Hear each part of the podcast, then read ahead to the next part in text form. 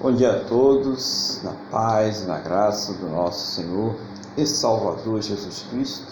Estamos aqui mais uma vez reunidos na presença desse Deus maravilhoso, esse Deus que sempre está cuidando de nós, esse Deus que sempre providencia todos os nossos recursos, tudo aquilo que é necessário para a nossa vida, não só nas questões materiais, mas também nas questões orgânicas, né? o equilíbrio, o oxigênio, o calor, tudo aquilo que é necessário para que nós possamos existir aqui nesta terra. Então, tudo isso está controlado nas mãos do Senhor. Ele tem todo o controle de todas essas coisas. Isso é maravilhoso, né? Imagine que se por um momento Deus ele deixa tudo aí a revelia o, o colapso, né? a situação de catástrofe que seria essa terra. Mas Deus ele tem cuidado de nós e de toda a humanidade, independente se crê ou não crê nele, ele tem cuidado de todas as coisas. E esse é um grande motivo né, para nós agradecermos, louvar, adorar, reconhecer a grandeza desse Deus, porque a vida, né, o amanhecer mais um dia com saúde, o amanhecer mais um dia para poder adorar Ele, já é um grande motivo de gratidão, de muita alegria.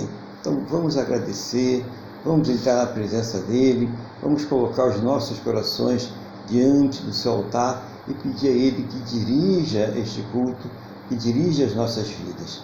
Convido os irmãos então a elevar o pensamento ao trono da graça, a fechar os olhos e a falar com o Senhor nosso Deus.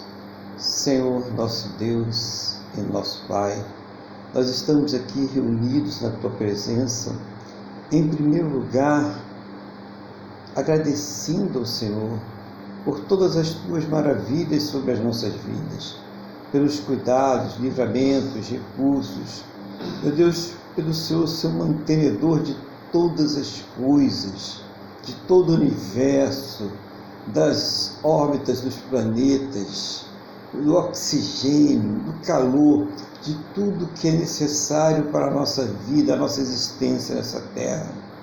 Queremos agradecer o Senhor também por cada livramento, por cada situação de perigo, por cada situação de prejuízo que nós poderíamos passar, mas que o Senhor tem nos dado livramento. E mesmo quando nós passamos por estas situações, o Senhor tem nos dado escape, o Senhor tem nos dado as condições para que nós possamos sair, superar e vencer. Muito obrigado, meu Deus. Nós reconhecemos que isso tudo vem de Ti, é obra das Tuas mãos, Senhor. Por isso nós estamos aqui hoje, para cultuar o Senhor, para te adorar, para engrandecer o Teu santo e poderoso nome porque o Senhor é digno de toda honra, de toda glória e de todo louvor.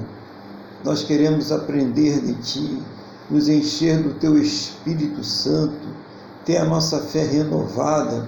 Então, meu Deus, vai tomando cada coração agora, cada vida que está neste momento participando deste culto, essa pessoa que está abrindo aí o seu coração diante do trono da Tua graça. Seja o Senhor abençoando esse lar, Seja o Senhor abençoando essa casa, essa família, aquela pessoa que está viajando, aquela pessoa que está trabalhando, aquela pessoa que está em deslocamento, aonde estiver este familiar, essa pessoa querida, que ela esteja completamente debaixo da tua santa e gloriosa proteção, em nome do Senhor Jesus. Acalma os corações, os corações que estão angustiados, os corações que estão aflitos os corações que estão temerosos. Traz paz a esse coração agora. Tira essa angústia, essa ansiedade, esse estresse, aquilo que não tem deixado essa pessoa ter paz nos seus pensamentos, aquilo que tem levado ela a uma situação, meu Deus, de completo desespero, uma situação de desesperança. Então seja o Senhor trabalhando, Pai, nos corações nesse dia. Seja o Senhor manifestando a tua glória, a tua majestade, o teu poder sobre cada vida que se apresenta hoje diante do Senhor para reverenciar, para adorar, para neste momento solene, sublime, de muita reverência em que nós nos apresentamos diante do nosso Deus, que ela possa ser tratada por ti, que ela possa ser cheia do teu Espírito Santo, Pai. Assim nós entregamos este culto nas tuas mãos. Nós entregamos tudo que será feito aqui nesse dia nas tuas mãos, para que seja tão somente o teu Espírito Santo a dirigir todas as coisas para a honra e a glória do teu santo e poderoso nome, no nome do nosso Senhor e Salvador Jesus Cristo. Amém e graças a Ti, nosso Deus e nosso Pai. Amém? Louvado seja o nome do Senhor Jesus.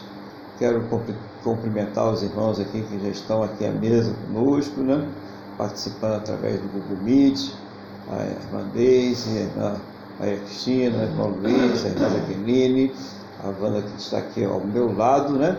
e também a todos os irmãos que vierem a participar depois, através do Instagram, através do YouTube e de todas as plataformas aonde este vídeo, ou mesmo o áudio, né, o podcast, ele, elas forem inseridas. Então, que todos aí recebam a paz do Senhor Jesus e que o Senhor venha falar profundamente aos seus corações nesse dia, no nome do Senhor Jesus.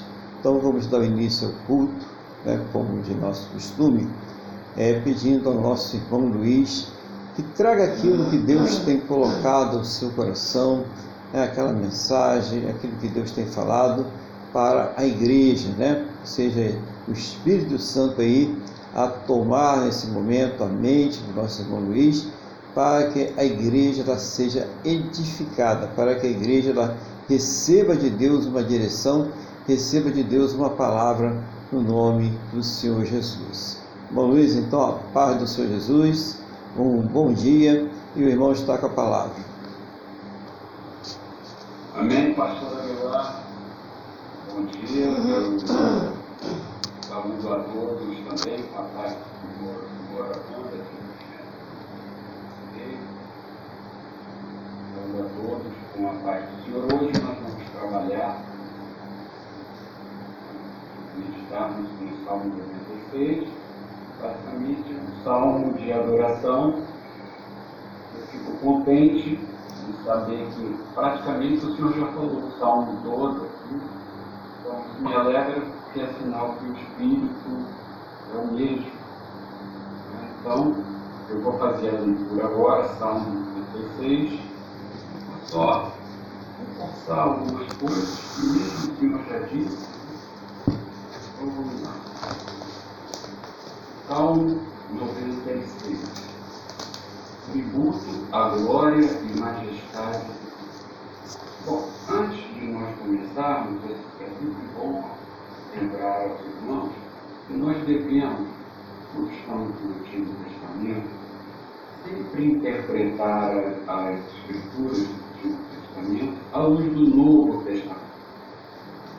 Isso é muito importante é, para nós extrairmos, né, não ficarmos ligados ao passado, que umas vezes acontece em muitas igrejas né, que acabam nos desviando um pouco de Jesus, ligados, ligados principalmente à teologia da prosperidade.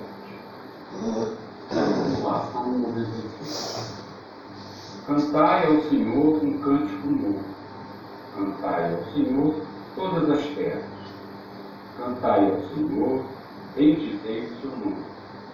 Proclamai a salvação dia após dia.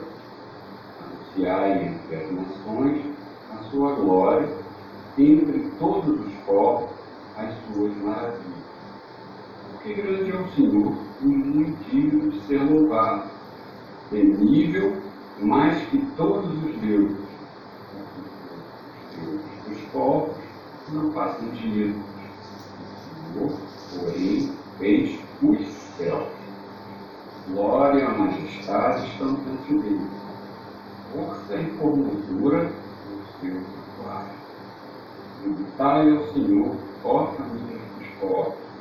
Tributai ao Senhor glória e força. Tributai ao Senhor a glória de seus caminhos. Fazei ofertas, ofertas e entrai no seu braço. Adorai o Senhor na beleza Diante dele todas as terras. Dizei entre as nações, reina Senhor. Ele criou o mundo para que não se abale e julga os povos com equidade. Alegrem-se os céus e a terra suas. Ruja o mar e a sua plenitude. Fogo o campo e tudo que nele há. Regozijem-se todas as árvores bosque, na presença do Senhor, porque vem, vem julgar a terra, julgará o mundo com justiça e os povos consoante a sua fidelidade. Então vamos atentos aqui. Isso aqui é muito importante. Logo no, no versículo 2, ele fala assim, cantai ao Senhor, bendizei o seu nome, proclamai a sua salvação dia após dia. Aqui ele usa a palavra salvação. Com certeza, ele pode estar se referindo ao Antigo Testamento com relação à libertação da terra do Egito, nas batalhas para a tomada de Canaã. Mas nós, disso, temos que enxergar que a nossa salvação, ele já enviou o nosso redentor. Jesus Cristo já veio, Deus se manifestou em Cristo nessa terra, e, e também ele já morreu e ressuscitou pelos nossos pecados. Então aqui tem uma coisa muito forte que não é fácil para o cristão. É o seguinte, independente das dificuldades que estejamos passando, passando, das dores e dos sofrimentos, mas é sempre bom, é recomendável entender que todos esses sofrimentos, todas as dores, todas as injustiças estarão restritas a esta, a esta terra. Na maioria dos casos, não passam de 90 anos. E 90 anos é muito rápido. Então, independente de qualquer coisa, nós devemos é, sempre ter em mente a salvação em Cristo Que nós somos como peregrinos em terras estranhas. E por isso que aqui diz, cantai ao Senhor, bendizei o seu nome, proclamai a sua salvação dia após dia. Aí vem a outra parte, que é o ir o pregar, que é o proclamar a, a, a, a, sua salvação dia após dia. E esse proclamar, você não precisa ser necessariamente ficar pelo meio da rua falando, mas você pode proclamar também com a sua conduta de vida.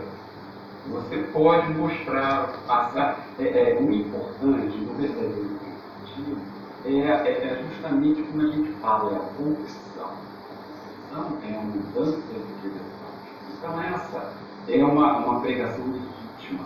Aquele que pecava não peca mais, aquela pessoa que exatamente, aquela, aquela pessoa aquela que era brigona, aquela pessoa de tudo quanto é todas as mazelas do ser humano.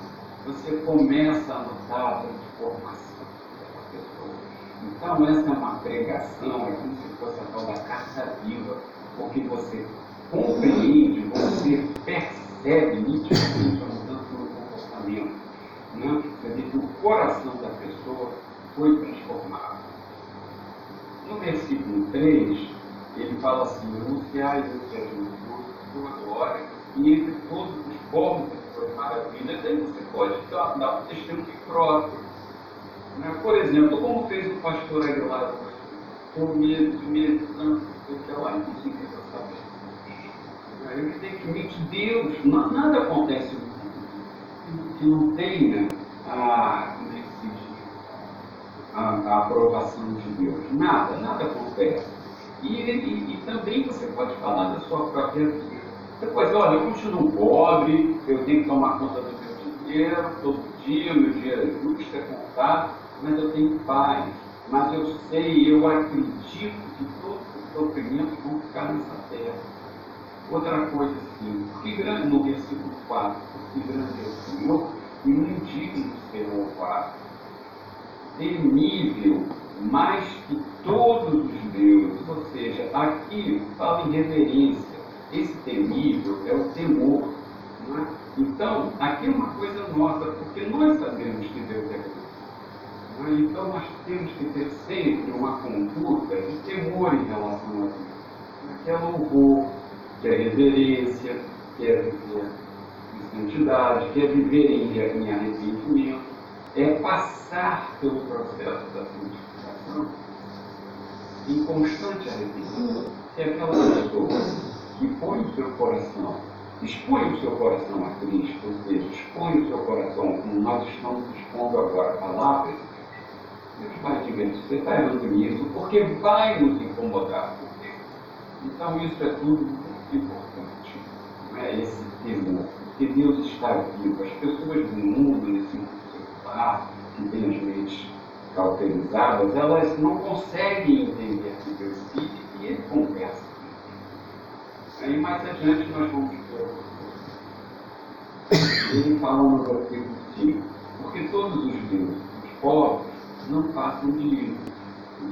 Foi dos céus. Aqui já começa a abordar aquilo que o pastor Aguilar falou, E como é que nós sabemos que nos Porque o primeiro pregador é a própria Hoje em dia, é, não vou me alongar aqui, hoje em dia já existe o Big Bang com esse novo telescópio, tinha dois telescópios, né? agora é o James Webb, e ele já, ele já mostra que o universo ele não houve o Big Bang, ele já mostra que o universo existe e pronto. Ele não foi sendo desenvolvido e transformado ao longo de milhões de anos. Não. Deus falou, haja luz, haja céu, haja terra, e houve acontecer e acabou.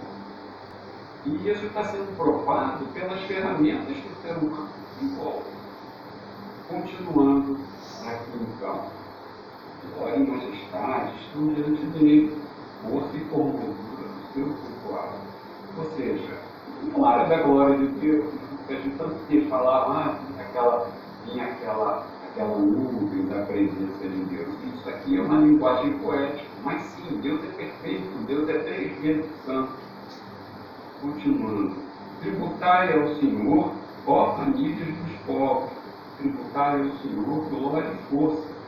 Ou seja, reconheçam o Senhor, né? Para tributar é pagar. Então reconheça o Senhor que só a Ele pertence a glória, só Ele tem o poder, só Ele tem a força para nos criar, para nos transformar, para criar novos céus e novas terras. Depois ele 8, tributai ao Senhor a glória devida ao seu nome, trazer ofertas e entrar nos seus atos. Então aqui hoje em dia nós podemos dizer também o seguinte, porque ele falou para Moisés, eu sou o que e nós temos a Jesus. Então Jesus falou tudo que pedir ao Pai em nome, tudo será concedido. Então nós temos esse poder de Deus e nós pedimos, Senhor, em nome de Jesus, me salva, muda a sorte da vida. Então nós temos o grande eu sou se manifestou em carne de Jesus. É muito para nossa mente entender isso. E vamos lá, versículo 9. Orar ao Senhor na beleza da sua santidade. E bem diante dele todas as terras. Meu amigo, não adianta. Você pode ter a nação mais forte do mundo, o exército mais forte do mundo, a segunda nação mais forte do mundo unida. Um sopro é suficiente para derrubar tudo, para acabar tudo. Nós temos que temer aquele que pode destruir as nossas almas e não aquele que pode destruir apenas o nosso corpo. Então é isso que está falando aqui, por isso que nós temos que adorá-lo.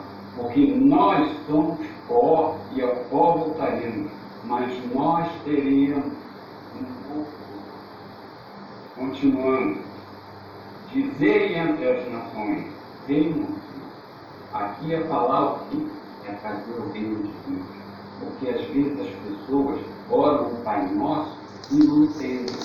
Então a pessoa fala assim, Pai Nosso que está no céu, santificado seja o teu nome, venha a nós o vosso reino. Ou seja, nós pedimos assim, que o seu reino seja sobre nós, que o seu controle, que o seu domínio esteja sobre as nossas vidas, que nós venhamos a te obedecer. Então isso é muito importante, porque mesmo quando você fala com aquelas pessoas que se dizem que são católicas e não praticantes, diz, mas olha, você está dizendo que quer ficar debaixo do reino e você é um servo rebelde? Você é um súdito rebelde? Quem sabe a pessoa acorda? Lógico, não de tom, mas esclarecendo, alertando. Aí veio o que o pastor Aguilar falou. Ele firmou o mundo para que não se abale e julga os povos com equidade. Então aqui tem, tem, tem questões no Novo Testamento e no Antigo Testamento. Jesus sustenta tudo. Se você for olhar os céus, espaço, como fazem os cientistas, eles inventaram milhões de equações, um errinho, um centímetro para lá ou para cá, numa estrela ou num sol, acaba tudo. O universo entra em desequilíbrio gravitacional e as condições de vida para nós que somos lá um planetinho pequenininho, milhões de galáxias, acaba tudo. Então, tem uma força, tem o nosso Deus. Jesus sustenta tudo. E as pessoas, infelizmente, não conseguem entender. Então, ele tem, se ele sustenta tudo, se ele sustenta a vida, se ele é o Senhor da vida, e ele promete que um dia isso vai acabar. Né? Porque haverá um julgamento justo, uma equidade, um julgamento, um julgamento igual para. E fala 11, alegre-se os céus e a terra exulte, os mares e a sua plenitude. Ou seja, a natureza continua falando de Deus. O mar também, quando nós vemos às vezes uma ressaca, é bonito ver a força do mar. E você vê que Deus está traindo. E ele fala, ouve o campo e tudo que nele há, regozija em todas as árvores do, do bosque, na presença do Senhor, porque ele vem, vem julgar a terra, julgará o mundo com justiça e os povos, constante a sua fidelidade. Aqui também está falando uma coisa bonita, folgue o campo, fui dizer, folgue, folgue e alegre-se o campo. É bonito ver que Deus propiciou o homem ali futuro é bonito ver o trigal, é bonito ver o jardim. Então você vê que é, um, é uma criatura, é um ser maravilhoso que a natureza continua falando. E tem de novo o aviso. Ele os povos, consoante a sua fidelidade. Então a, a nossa grande é não olharmos para o lado, olharmos para Cristo, é vivermos em constante arrependimento, é estarmos aqui cultuando o nome de Deus. Tenho ou não tenho vitória, nós somos vitoriosos e há uma coisa. Então, pastor, era isso e eu agradeço tudo. Glória a Deus, né? Louvado seja o nome do Senhor Jesus. Que Deus continue aí abençoando o irmão, sempre para trazer uma palavra objetiva, né? Uma palavra que vem aí dar subsídios, né? Dar recursos para que durante a semana nós possamos aí ter orientações bíblicas, né? Orientações sábias para tomar nossas decisões e para entender também as situações que acontecem, acontecem é, no nosso dia a dia. Então, isso é muito importante viver é, de acordo com a palavra de Deus. Né? Então, são, foram muitas coisas aí que foram faladas, né? eu destaquei algumas coisas, a questão da, da salvação, né? que ali tinha uma, uma salvação é, de situações que estavam vivendo naquele momento, mas que essa salvação também ela tem aí é, uma analogia com o Novo Testamento, que é a salvação que o Senhor Jesus ele nos dá. Né? Então isso é muito importante, a gente ter a salvação como prioridade a despeito né, de nós termos aí é, muitas situações adversas, né, muitas lutas, muitos problemas e às vezes isso acaba, se a pessoa não é, se ligar com Deus, sufocando a fé, né? impedindo que a pessoa tenha ali aquele relacionamento com Deus, que é o que vai trazer o alívio para que ela possa é, suportar essas situações. Também interessante doutor proclamar a Jesus com a vida, né? É, não só de boca, não só de palavras, não só de aparências, mas com a própria vida, com as atitudes, né? Que é o melhor evangelismo, é a melhor pregação, né? É o exemplo, né? E também, é, graças a Deus, né? É, pelas coisas né, que eles têm providenciado sobre as nossas vidas, esse espírito de gratidão, né? que é interessante que às vezes as pessoas elas reclamam muito, né? elas se lamentam muito das coisas que estão acontecendo, mas são incapazes de ter uma percepção das coisas que Deus tem feito para nós, das coisas que Deus tem cuidado para nós. Só nós estamos aqui hoje acordados, com saúde, né? Nas primeiras horas da manhã do nosso dia, e louvando a Deus, né? Porque nós poderíamos, né? Puxa, trabalhei segunda a sábado, segunda a sexta, foi estressante, foi puxado, né? Por que não domingo, dormir mais um pouquinho domingo, eh, domingo né? Por que não descansar mais um pouquinho? Não, nós é, abdicamos disso, né? É, voluntariamente para estarmos aqui adorando a Deus, buscando a Deus, né? É, mostrando a nossa gratidão, né? mostrando a nossa reverência, que foi outro assunto que o irmão colocou logo a seguir, a reverência e o temor a Deus. Né? As coisas para Deus não são para ser feitas de qualquer jeito. Deus não é o cara lá de cima. Né? Deus não é o amigão. Né? Deus não é né, aquela pessoa, o brother. Né? Ele é Deus.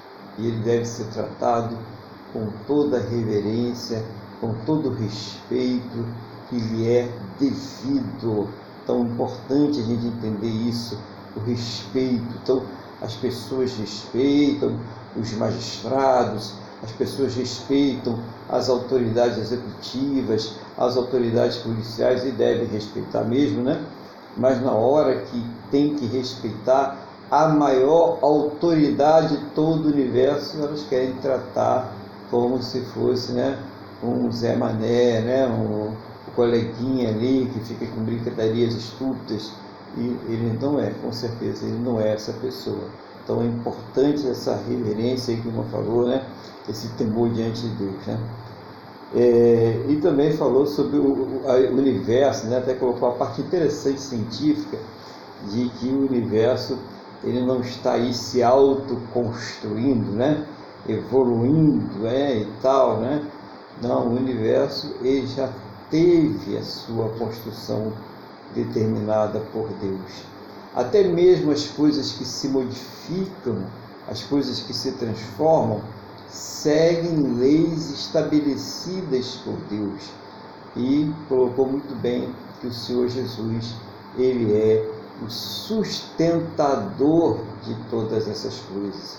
Nós precisamos entender que Deus, pela palavra do seu poder, ou seja, pelo Filho, o Senhor Jesus, é que sustenta, além de criar todo o universo, de estabelecer todas as leis e regras da natureza, de estabelecer as leis mais complexas, que são os organismos dos seres humanos e até também dos animais, como funciona essa máquina perfeita que o homem não tem capacidade para criar, que vai muito além da compreensão dele. Então é muito importante a gente ter essa visão desse Deus, né, construtor, né, de todo esse universo, né, criador, com todas as regras, com todas as minúcias, com todos os detalhes. Imagine, nós estamos falando aqui estamos movimentando os nossos dedos, né? os nossos ouvidos estão captando as palavras, os nossos olhos captam as imagens, nós estamos aqui trazendo as ideias que estão sendo formadas no nosso pensamento, né? Tudo isso foi nos dado por Deus, toda essa capacidade, fora as ações que estão involuntárias. Por exemplo, o coração continua bombeando sangue, né? O fígado está lá trabalhando direitinho, estômago, intestino, né? Todo o nosso órgão, uma obra-prima, uma obra excelente, maravilhosa, feita por Deus e muitas vezes a pessoa não para para reconhecer todas estas coisas, essa captação de oxigênio né, pelo nosso nariz para levar, encher os pulmões de ar, né, para que nosso sangue ele possa ser ali é, oxigenado. Olha, tudo isso, que perfeição, né? Que coisa maravilhosa. E a gente deve reverenciar, adorar, agradecer e reconhecer esta obra que é feita é, por Deus. Né? Então, como o irmão falou, ele é o grande eu sou né, que se manifestou entre nós. O fato histórico da manifestação do Senhor Jesus é um fato incontestável e registrado pelos seus milagres e por tudo aquilo que ele fez aqui nessa terra. Então nós temos que ter essa consciência também. E também, irmão Luiz, é muito bacana a questão que o irmão mostrou da é, vulnerabilidade humana, né? É aquela nação mais poderosa, capaz de construir os mísseis mais mortais e destrutíveis, de ter armamentos capazes de destruir outras nações em poucos segundos, né? de conseguir ter uma economia que arrasa todas as demais, mas diante de Deus, essa nação, ela não é nada que basta um sopro do Senhor Jesus para que essa nação ela seja destruída. Então, a importância de realmente dar valor àquele que tem poder, não só para destruir a carne, mas também, como disse muito bem o irmão, a lançá-la no inferno. Então, isso é muito importante a gente ter essa noção, porque nós precisamos nos firmar com aquele que tem poder sobre as nossas vidas para todos os destinos e todas as decisões, não só nesta terra, mas para toda a eternidade. Então, muito bom, isso aqui é uma coisa maravilhosa que a gente precisa ter no nosso coração para revigorar a nossa fé. A nossa fé é a palavra, a nossa humanidade faz com que nós estejamos, às vezes, abalados às vezes por coisas pequenas. E quando eu falo coisas pequenas, aquilo que pode ser pequeno para mim ou para você pode ser um monstro, pode ser um gigante para outra pessoa, porque nós temos estruturas espirituais, emocionais e físicas diferentes. E nós precisamos respeitar essas diferenças. Isso é até uma prova de amor, né? Então, nada de estar dizendo que irmão está de frescura, que não é nada disso, né? que não supera porque não quer, porque não tem fé. Não, aquela pessoa está sofrendo, ela está precisando de ajuda, ela está precisando de apoio e a maior forma que nós podemos fazer isso, ou a melhor forma que nós podemos fazer isso, é nos aproximando dela, não como uma atitude julgadora, mas com uma atitude ali realmente de oração, de, de, aconselhamento, de mostrar eu estou aqui, se precisar eu estou aqui do seu lado, Deus está contigo, o Senhor Jesus está contigo, levar para ela palavras de fé, consolo, apoio, para que ela possa então vencer aquela situação. Então, mais uma vez, vamos ressalta a questão do Senhor Jesus como sustentador de todas as coisas. Isso diz muito para a gente, né? Que a nossa oração deve levar em conta que Ele é o sustentador de todas as coisas. Então, seja qual for a situação que você estiver enfrentando, né? E eu não estou aqui é, sendo demagogo, né? Nem brincando com as coisas espirituais. Eu não estou dizendo que você vai dizer pirlim, pim, pim e a coisa vai acontecer, é, não é assim. Quem já estava com uma caminhada aí pela fé, com uma experiência aí pela fé, sabe muito bem que não é assim, né? Às vezes a gente passa meses, anos numa luta, mas durante essa luta, durante esse tempo, o Senhor Jesus ele está nos dando a paz, a calma, a, a serenidade, principalmente a esperança e a fé do que, de que aquela situação ela realmente ela será resolvida. E também, Maurício, eu gostei aqui no final a exaltação à, à, à natureza, né? Assim, né? Claro, exaltando o Criador, mas mostrando essa obra maravilhosa, né? Das plantas, né? De como ele cria as plantas, a beleza, a funcionalidade dos campos, né? Como existe vida no campo, não só a, a vida animal, mas também a vida vegetal, né? Que, aquela, que aquilo ali está vivo, trazendo ali as flores, trazendo os frutos, trazendo o oxigênio, né?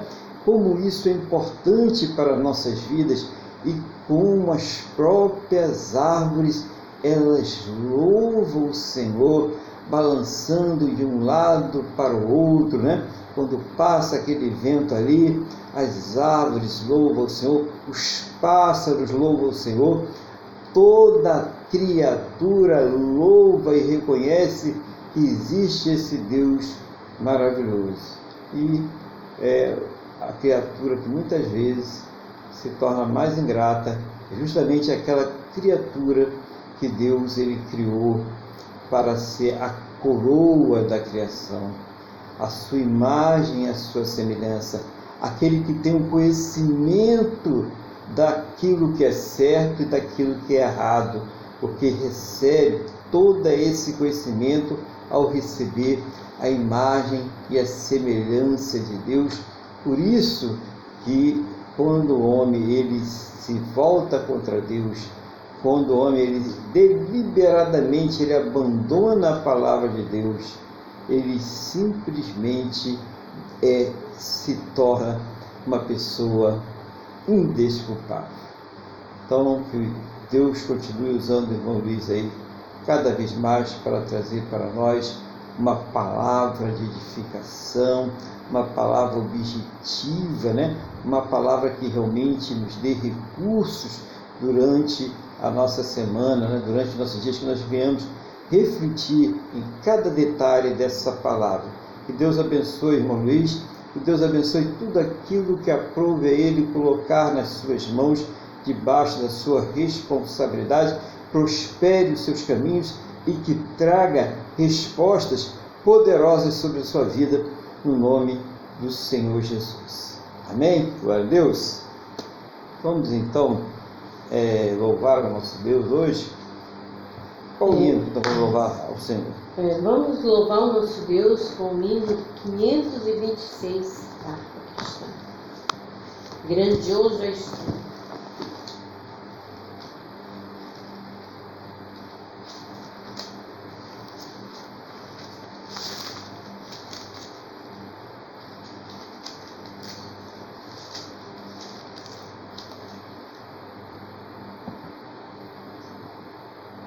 Senhor meu Deus, quando eu maravilhado contemplo a tua imensa criação, a terra e o mar e o céu todo estrelado,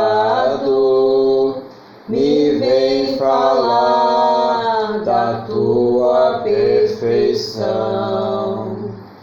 Então minha alma canta a ti, Senhor. Grandioso és tu, grandioso és tu. Então minha alma canta a ti, Senhor. Grandioso és tu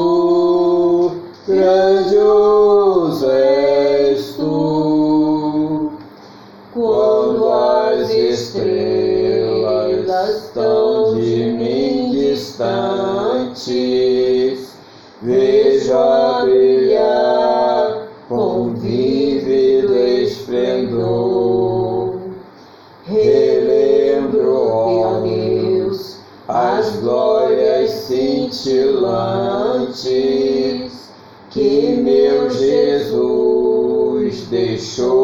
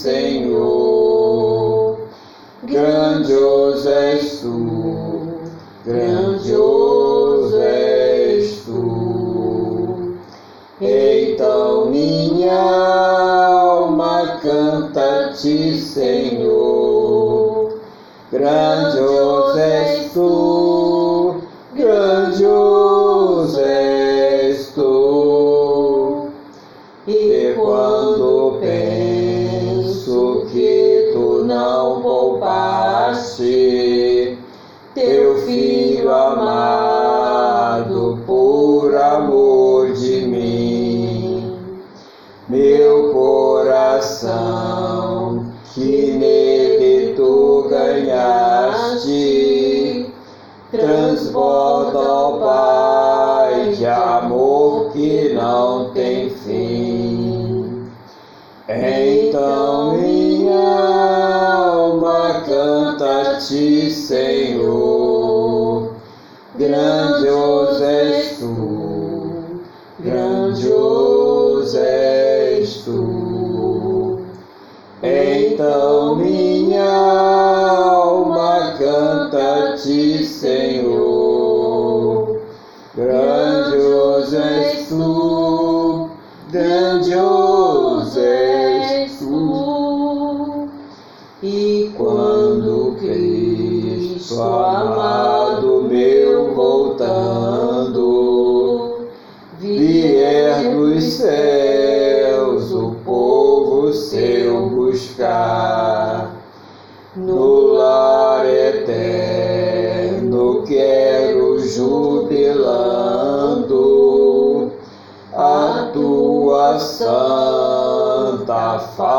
Face contemplar.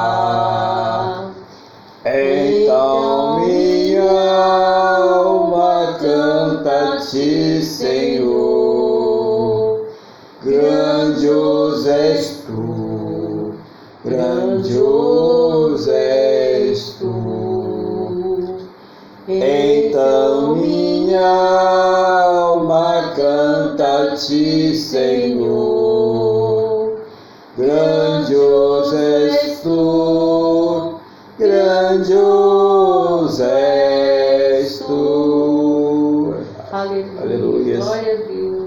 Seja o nome do Senhor Jesus. E vamos dar continuidade então ao culto dessa manhã. E eu quero convidar os irmãos agora a abrirem as suas Bíblias no primeiro livro de Reis, capítulo de número 19. Primeiro livro de Reis, capítulo de número 19. Glória a Deus por isso, né?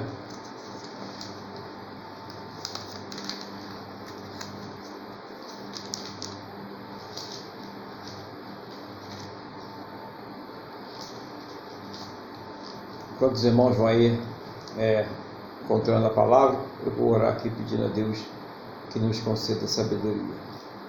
Senhor, estamos aqui diante da tua palavra.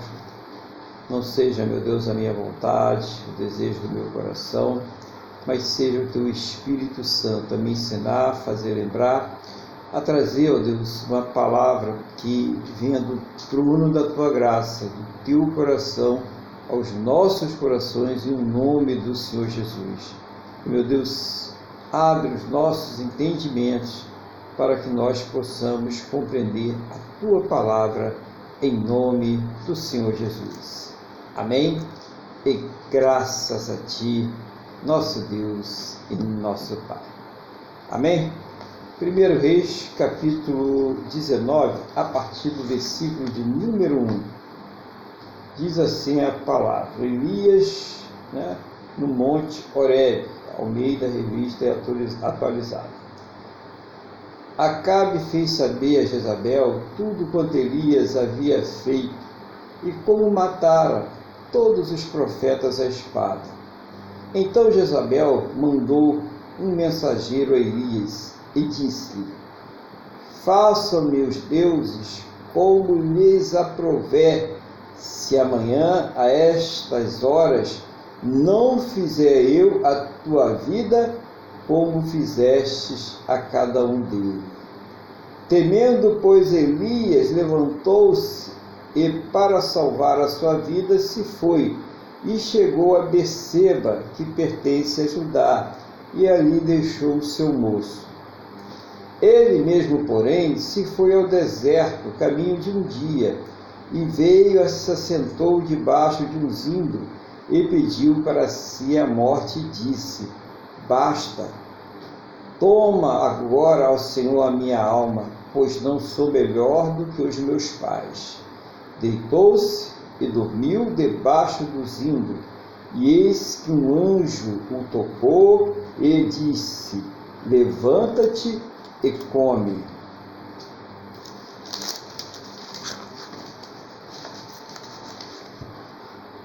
Olhou ele e viu junto à cabeceira um pão cozido sobre pedras, em brasa, e uma botija de água. Comeu, bebeu e tornou a dormir. Voltou segunda vez o anjo do Senhor, tocou-lhe e lhe disse: Levanta-te e come, porque o caminho te será sobre modo longo. Levantou-se, pois, comeu e bebeu, e com a força daquela comida caminhou quarenta dias e quarenta noites até Horebe, o monte de Deus. Ali entrou numa caverna onde passou a noite, e eis que lhe veio a palavra do Senhor, ele disse: Que fazes, Elias? E ele respondeu: Tenho sido zeloso pelo Senhor, Deus dos exércitos porque os filhos de Israel deixaram a tua herança, derribaram os teus altares e mataram os teus profetas à espada. E eu fiquei só e procuram tirar minha vida. Disse-lhe Deus: Sai e ponte neste monte perante o Senhor. Eis que passava o Senhor, e um grande e forte vento fendia os montes e despedaçava as penhas diante do Senhor, porém o Senhor não estava no vento. Depois do vento, um terremoto, o Senhor não estava no terremoto. Depois do terremoto, um fogo, mas o Senhor não estava no fogo. E depois do fogo, um cício tranquilo, suave. Ouvindo Elias, envolveu o, o rosto no seu manto e saindo pôs-se à entrada da caverna. E eis que lhe veio uma voz e disse: Que fazes aqui, Elias? Ele respondeu: Tenho sido em extremo zeloso do Senhor Deus dos exércitos, que os filhos de Israel deixaram a tua aliança, derribaram os teus altares e mataram os teus profetas à espada. E eu fiquei só e procuro tirar minha vida. Disse-lhe o Senhor: Vai, volta o teu caminho para o deserto de Damasco, e chegando lá, unge a Razael, rei sobre a Síria. A Jeú, filho de Nissi, o Girais, rei sobre Israel. E também Eliseu, filho de Safate, de Abel Miolá, ungirás profeta em teu lugar. Quem escapar a espada Razael, Jeú matará. E quem escapar a espada Jeú, Eliseu matará. Também conservei Israel sete mil, todos os joelhos, que não se dobraram a Baal, e toda a boca que não que o não beijou. Glória a Deus, né? Palavra do Senhor aqui hoje, uma palavra de fé, uma palavra de força, né? Para as nossas vidas, né? Numa situação é, do nosso irmão aí, o, o profeta Elias, né? Passando por uma situação muito difícil depois do Monte Carmelo, que ele derrota ali aqueles 450 profetas de Baal e ele vê ali o povo vai e mata aqueles profetas. Então Elias ali viu aquela situação como definida, né? Então é, não tem mais por que esse povo ficar na idolatria, né? Mas logo em seguir, como diz o texto, né? Ele recebe o recado de Jezabel. Jezabel era uma princesa sidônia que se casou com o rei Acabe. E essa princesa Sidônia, ela implantou no reino de Israel toda aquela questão da idolatria, né? do culto a Baal, né? das aquelas é, manifestações, daqueles rituais que Deus reprova. Imagine dentro do povo sacerdotal esse tipo de comportamento. E Elias havia lançado ali um desafio e ele disse: Olha, vamos fazer aqui é, dois altares, eu vou fazer a minha, minha oferta, vocês vão fazer a oferta de vocês, e aquele Deus né, que responder com fogo, esse Deus será o verdadeiro Deus. Né? Está no capítulo 18 aí, o capítulo anterior a esse aí. E Elias foi lá, preparou o altar, preparou ali a oferta, colocou lá no altar e pediu aos profetas de Baal que fizessem primeiro ali os seus rituais para que o Deus deles, né, o Baal, respondesse a eles com fogo. Mas, claro que não houve resposta alguma, né? Se cortavam, né, pulavam, lançavam, choravam, faziam ali tudo aquilo que eles achavam que poderiam invocar Baal, e até o momento até que Elias ele começa a ter uma atitude até irônica, né?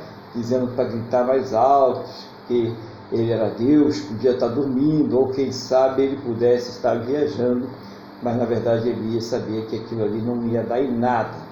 E depois que eles acabaram ali de fazer os seus rituais, desistiram, viram que não ia acontecer nada mesmo, nem poderia acontecer, Elias vai lá e faz o altar, prepara ali, coloca as doze pedras representando o concerto das tribos de Israel, né? e inusitadamente Elias ele começa a lançar água e muita água mesmo em cima do altar, em cima da oferta, do rego que ficava ao redor, é, fazendo com que fosse completamente improvável que o fogo consumisse alguma coisa ali. E ali, o que acontece?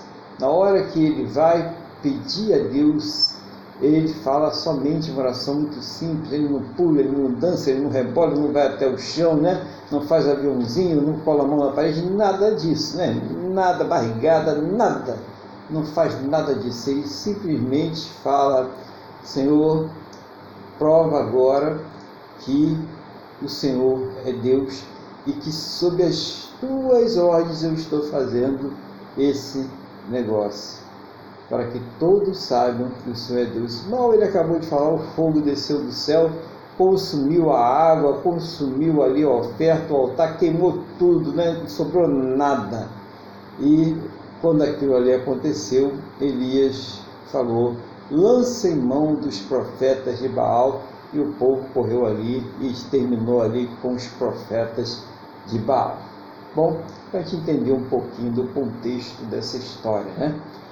E depois, como a gente viu no começo do texto, o rei Acabe, que era o rei que se deixou seduzir pela Jezabel, né? E traiu o seu Deus, porque ele estava ali como aquele que deveria conduzir o povo sacerdotal na direção de Deus, ele vai falar com Jezabel, né? ele vai fazer queixa com Jezabel. Como consequência disso, né, está falando aí os versículos de 1 ao versículo 3, essa princesa Sidônia, ela manda mensageiros para Elias dizendo que assim como ele fez com aqueles profetas de Baal, ela também irá fazer com ele. Quantas vezes né, você não recebe ameaças, né? Não que sejam ameaças de pessoas, mas situações que estão acontecendo na sua vida, questões que você não está conseguindo resolver, é, problemas, né, prazos que você precisa cumprir, você precisa entregar. E quantas vezes essas coisas elas não vêm também se acumulando com outras coisas e você se sente também como se viesse um mensageiro para você dizendo que não vai dar certo, que você não vai conseguir, que você vai se prejudicar, e isso causando aí um grande mal na sua mente, nos seus pensamentos, no seu coração. Quantas vezes essas mensagens também não chegam, não por uma Jezabel física, como chegou ali para o profeta Elias, mas por uma Jezabel espiritual, atacando a mente do crente, atacando a mente daquele que serve ao seu Jesus ou daquele que está simplesmente dando os seus primeiros passos na fé. E Elias, quando ele recebe essa mensagem, esse profeta sensacional, muito usado por Deus, que foi alimentado pelos povos, que ressuscitou mortos, que pegou e mandou fogo e destruiu o capitão com seus 50 homens lá por duas vezes, e não, ia, não foi a terceira, porque o terceiro se humilhou. Esse profeta sensacional de Deus, quando ele ouve essa mensagem, ele se abala. Ele tem as suas estruturas espirituais, emocionais, físicas, todas elas abaladas, ele não suporta aquela notícia, aquela pressão. Isso fala muito para nós como igreja. Porque você imagina um homem como Elias, destemido, corajoso, que viu o poder de Deus, experimentou de perto, ele havia acabado de ver uma manifestação poderosa do poder de Deus através da sua própria vida.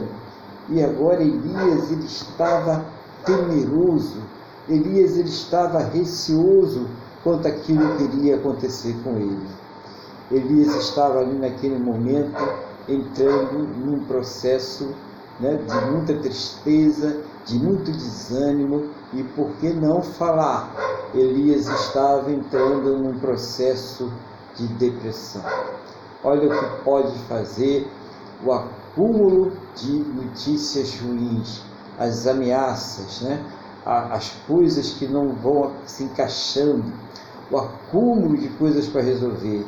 E essa era a situação do profeta Elias naquele momento. Né? E a palavra diz que, temendo Elias, levantou-se e, para salvar sua vida, se foi e chegou a Beceba, que pertence a Judá, e ali deixou o seu moço. Então Elias ele foi ali para Beceba, que fica no extremo sul né, é, de Judá, né, é o, nós diríamos aqui no nosso popular o fim do mundo né, de Judá, porque ele não queria estar numa cidade conhecida, não queria ser avistado numa cidade conhecida, né? Ele sabia que apesar de em Judá ele ter uma certa segurança, porque o rei Josafá era um rei que demonstrava ser temente a Deus e ele seria tratado ali com certeza com uma certa complacência, né? haveria ali um, um certo respeito para com ele. Mas ele também sabia que Jezabel poderia enviar ali é, assassinos, né? pessoas queriam executar ele mesmo estando em outro país. É uma coisa prática que acontecia na, naquelas épocas e aconteceu durante toda a história e ainda acontece, né? Pessoa ir lá e eliminar aqueles seus inimigos políticos, né? ou mesmo espirituais. No caso, Elias era ali uma afronta espiritual para a princesa Jezabel. Né? Jezabel ela tinha ali um terrível ódio pelo Elias, porque ela não conseguia superar o poder do Deus de Elias, do nosso Deus. Então ele sabia, ele tinha consciência disso, e ele leva seu moço ali para Beceba para que ele fique debaixo é, de uma segurança, uma proteção, quer dizer, o extremo sul, né? Mas Elias ele não está é, é, satisfeito, né? Então o que, que ele faz? Ele, porém, foi para o deserto, diz no versículo 4, caminho de um dia, e veio e se assentou debaixo de um zimbro, né? deserto quente, ele achou um zimbro e se assentou ali. E pediu para si a morte, e disse: Basta, toma agora, ó Senhor, minha alma, pois não sou melhor do que os meus pais. Aí o Elias ele dá um sinal claro de que ele sentiu o baque, de que é, ele estava ali num processo claro de depressão. Ele pede o fim da sua vida, ele desistiu. E quantas pessoas aí que estão ouvindo ou que vêm ouvir esta mensagem estão pensando em desistir? Estão sentindo um baque na vida, como o profeta Elias sentiu então, muitas vezes a pessoa ela olha isso como sinal de fraqueza, como, como sinal de falta de fé ou de debilidade né, emocional. E muitas vezes as pessoas elas até são julgadas por isso, né? elas não são compreendidas por isso. E essa palavra ela nos mostra que esse tipo de sentimento esse tipo de é, doença, né, vamos dizer assim, é uma doença, ela pode acometer qualquer um, porque se foi capaz de pegar um homem extraordinário como era o profeta Elias e fazer com que ele ficasse com tanto medo a ponto de levar o seu servo para deixar na cidade mais extrema ao sul de Israel, para protegê-lo né, de Israel ali, de, de Judá, né, não de Israel, de Judá, que era Josafá, e ele mesmo se caminhar para o deserto de Negueb. Ele mesmo ir para uma situação de completo desconforto, de riscos, né? O deserto é lugar de desconforto, de risco, de solidão, e se acomodar ali debaixo de um zimbro, e naquele momento que ele se acomoda, ele deseja apenas uma coisa, que morrer. E muitas vezes tem pessoas que estejam pensando isso. Né? É, a morte para mim é uma solução. É, chegou o fim da linha. É aquela, aquela situação de pressão mental tão grande, é, aquela cobrança tão grande, até uma autocobrança que é feita à pessoa, que ela, ela não consegue, os raciocínios dela são torrados. Então ela chega num estado de desespero que ela não consegue ouvir, ela não consegue enxergar, ela não consegue sentir, ela está completamente tomada por aqueles pensamentos e por aqueles problemas. Então, a única coisa que a pessoa às vezes ela encontra né? é a morte. Quando não, o isolamento, né? É, ficar deitado, não se alimentar, não querer contato social, a pessoa entra numa situação realmente de depressão, ela fica deprimida. É, e isso nós precisamos entender como uma doença, que pode sim, como foi no caso do profeta Elias, ser consequências de uma grande pressão, de uma situação de impotência, uma situação de ameaças e que a pessoa não vê como ela pode sair daquela situação, ela não consegue sair daquela situação e, e ela fica assim nesse estado triste. Olha que Deus está falando aqui conosco, né?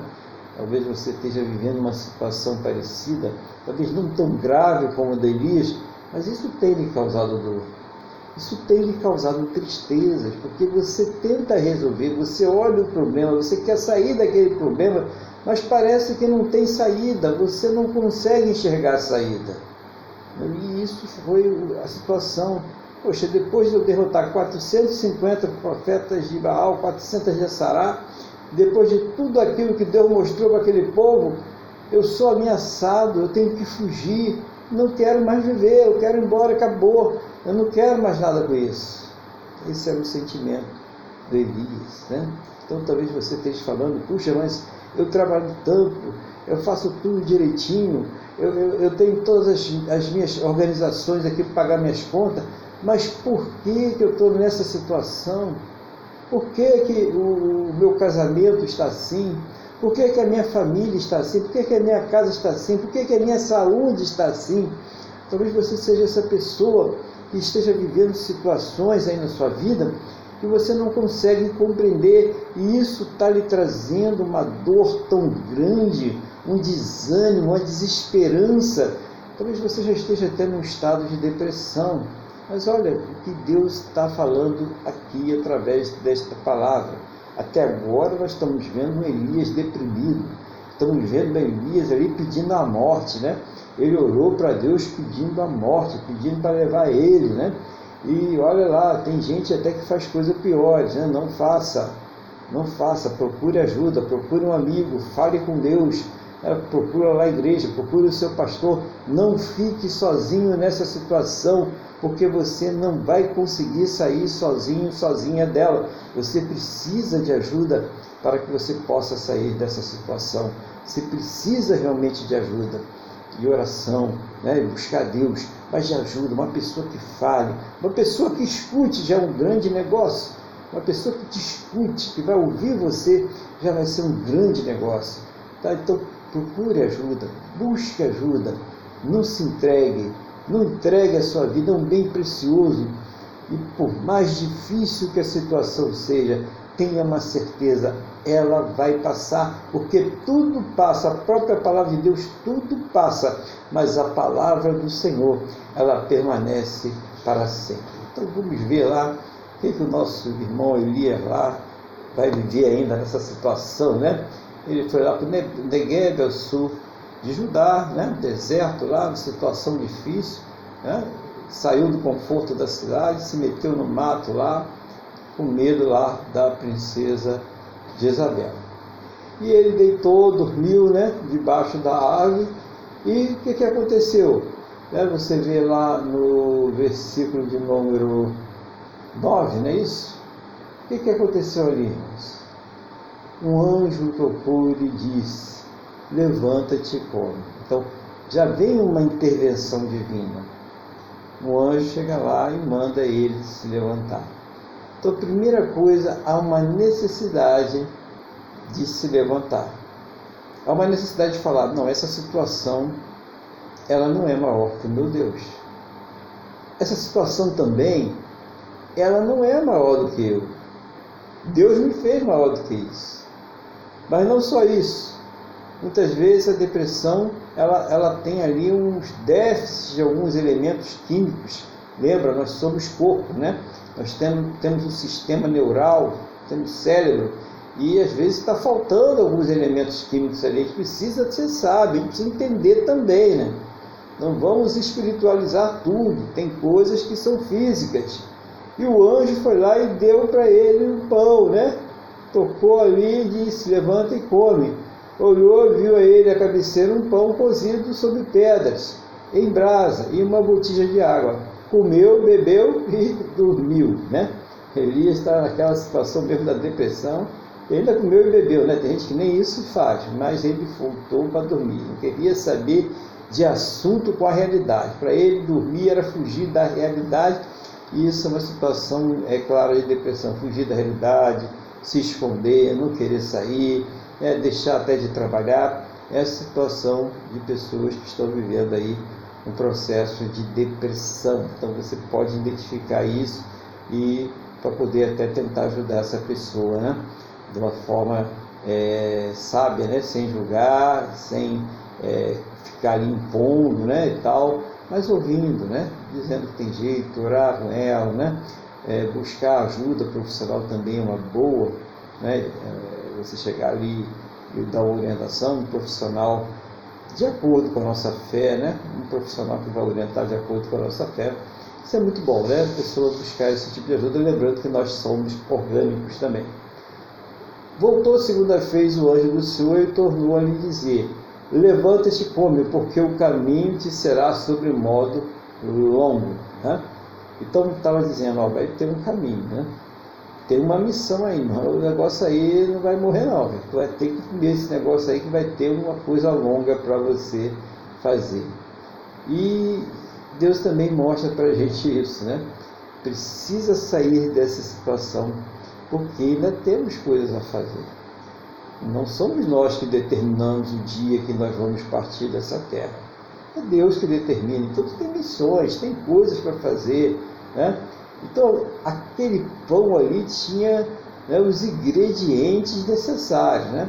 para tratar da parte espiritual, para tratar também da parte orgânica, né? do, do que estava faltando ali no cérebro de Elias para que ele pudesse tornar o equilíbrio, né? e sentir paz, e sentir tranquilidade, e sentir forças. Então, estava sendo trabalhado isso ali através daquele pão. Aí o que diz aqui no, no versículo de número 6, não é isso ali? Levantou-se, pois, comeu e bebeu, e com a força daquela comida, caminhou 40 dias e 40 noites. Entendeu? Olha só que interessante, né? com a força daquela comida, ele vai caminhar 40 dias e 40 noites. Olha como Deus opera na vida do Elias. Né? Já pensou você 40 dias e 40 noites caminhando, andando, né? Então é uma coisa sobrenatural, né? Uma comida só, ele não comeu mais. Então havia ali um, um, uma, uma substâncias, elementos que deram a ele essa capacidade, tá? Então não vamos fazer a campanha do pão e água aí para andar 40 dias, 40 noites, não vai dar certo, né? Ali era o poder de Deus se manifestando. Da onde Elias estava, lá no deserto de Mequebe, até o monte Horebe, foram cerca de 400 quilômetros. Você já imaginou isso?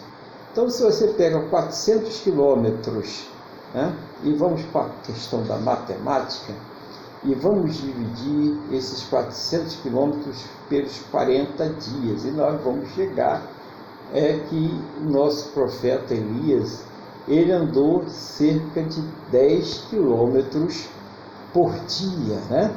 E até chegar ao Monte Horebe, Monte Horebe, que é o conhecido Monte de Deus, e que fica a uma altitude de 2.285 metros, um pico de granito ali ao sul da península do Sinai, no Egito. Então, imagine isso tudo aí, é, 10 quilômetros por dia, que não é muito, né? nós sabemos que é pouco, mas também precisamos entender que teve etapas, né? Ele caminhou, provavelmente ele passou um tempo com Deus também ali na caverna, uma comunhão com Deus, 40 dias, 40 noites sem comer é, nem beber, né? Por uma ação sobrenatural de Deus, mostra o quê? Que havia, estava sendo feito um tratamento.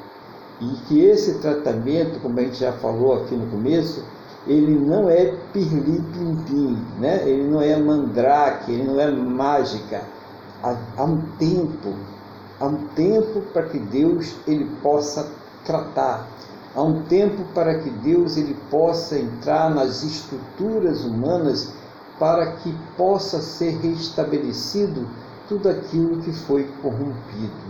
Então, esse tempo que Elias está ali caminhando de uma forma um pouco mais vagarosa, né? 10 quilômetros por dia, convenhamos, para quem só está fazendo isso é muito pouco, mas porque havia ali o quê? Um tratamento, Deus estava tratando o profeta.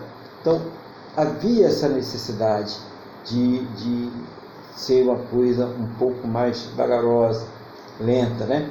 Para chegar ao Monte Horeb. O Monte Horeb, o Monte de Deus, é o mesmo onde o Moisés ele recebe a tábua dos dez mandamentos. Né? Diz que um pouco ali perto do, do no pico havia uma caverna, né? o, o recanto, o retiro de Elias, que foi onde Elias ele vai é, se abrigar, né? quando ele vai chegar lá, ele vai se abrigar naquele retiro. Então, um monte muito simbólico, né? onde recebeu os dez e que é reconhecido ali como o monte de Deus. Mas vamos continuar vendo a trajetória né, do nosso irmão Elias ali. Ele subia aquele monte, 285 quilômetros. Para quem já estava deprimido, a coisa estava ficando bem melhor. Né? 40 dias, 40 noites, a gente viu que 10 quilômetros por dia. E ali, quando ele chega, entra numa caverna, onde passou a noite. E eis que veio a palavra do Senhor e lhe disse: Que faz, Elias? É o versículo 9. E ele respondeu: Tenho sido zeloso pelo Senhor, Deus dos exércitos, porque os filhos de Israel deixaram a tua aliança, derribaram os teus altares e mataram os teus profetas à espada. E eu fiquei só e procuram tirar-me a vida. Então, o que, é que nós estamos vendo aqui? Um homem queixoso, né? Um homem ali que também ele se coloca como a última Coca-Cola do deserto. Né? Só eu fiquei. Né? E mais, né? E estão querendo me matar. É assim, e Deus, você não está vendo não, né? Você me abandonou, você me deixou, e muitas vezes, né, por mais que pareça estranho, isso tem sido o comportamento das pessoas quando estão passando por uma situação de grande depressão, de grandes problemas, de grande luta, de intensa dor. Elas questionam a Deus. Você não está vendo? O Senhor não está vendo que eu estou passando por isso? O Senhor me abandonou? O que está acontecendo, né? Essas palavras de Elias seriam palavras é, indesculpáveis diante de Deus. Mas é claro que Deus, ele olha o nosso coração. E o que, que ele vê no coração de Elias? Tristeza, ansiedade, desespero, depressão. Por isso, Deus não leva em conta isso. É, então, olha que Deus maravilhoso, Ele não nos trata conforme as nossas transgressões. Ele via Elias também, o Elias aguerrido, o Elias que era fiel à sua palavra, o Elias que enfrentava reis, que enfrentava exércitos e que ficava firme para defender a palavra do Senhor, para defender o seu Deus. Então ele não olhou só para aquela situação presente de Elias, mas ele olha o Elias como um todo, né? ele, ele vê Elias como um todo e que ele está vivendo sim uma situação que está acima da sua capacidade de resolver, de suportar. Interessante isso, né? É, seria bom que nós também pudéssemos ter essa autovisão sobre nós mesmos, quando a gente consegue enxergar que aquela situação, que aquele problema está acima da nossa capacidade de resolver, de enfrentar, porque aí fica mais fácil pedir ajuda, pedir ajuda de Deus, pedir a, ajuda do, dos amigos, dos colegas, daquelas pessoas da fé. Fica mais fácil quando nós conseguimos entender: eu não vou ter condições de superar, de vencer essa luta, de vencer esse problema. Então, no versículo 11, nós temos aí uma resposta de Deus, né? Ele diz assim: Disse-lhe Deus: Sai e põe-te nesse monte perante o Senhor.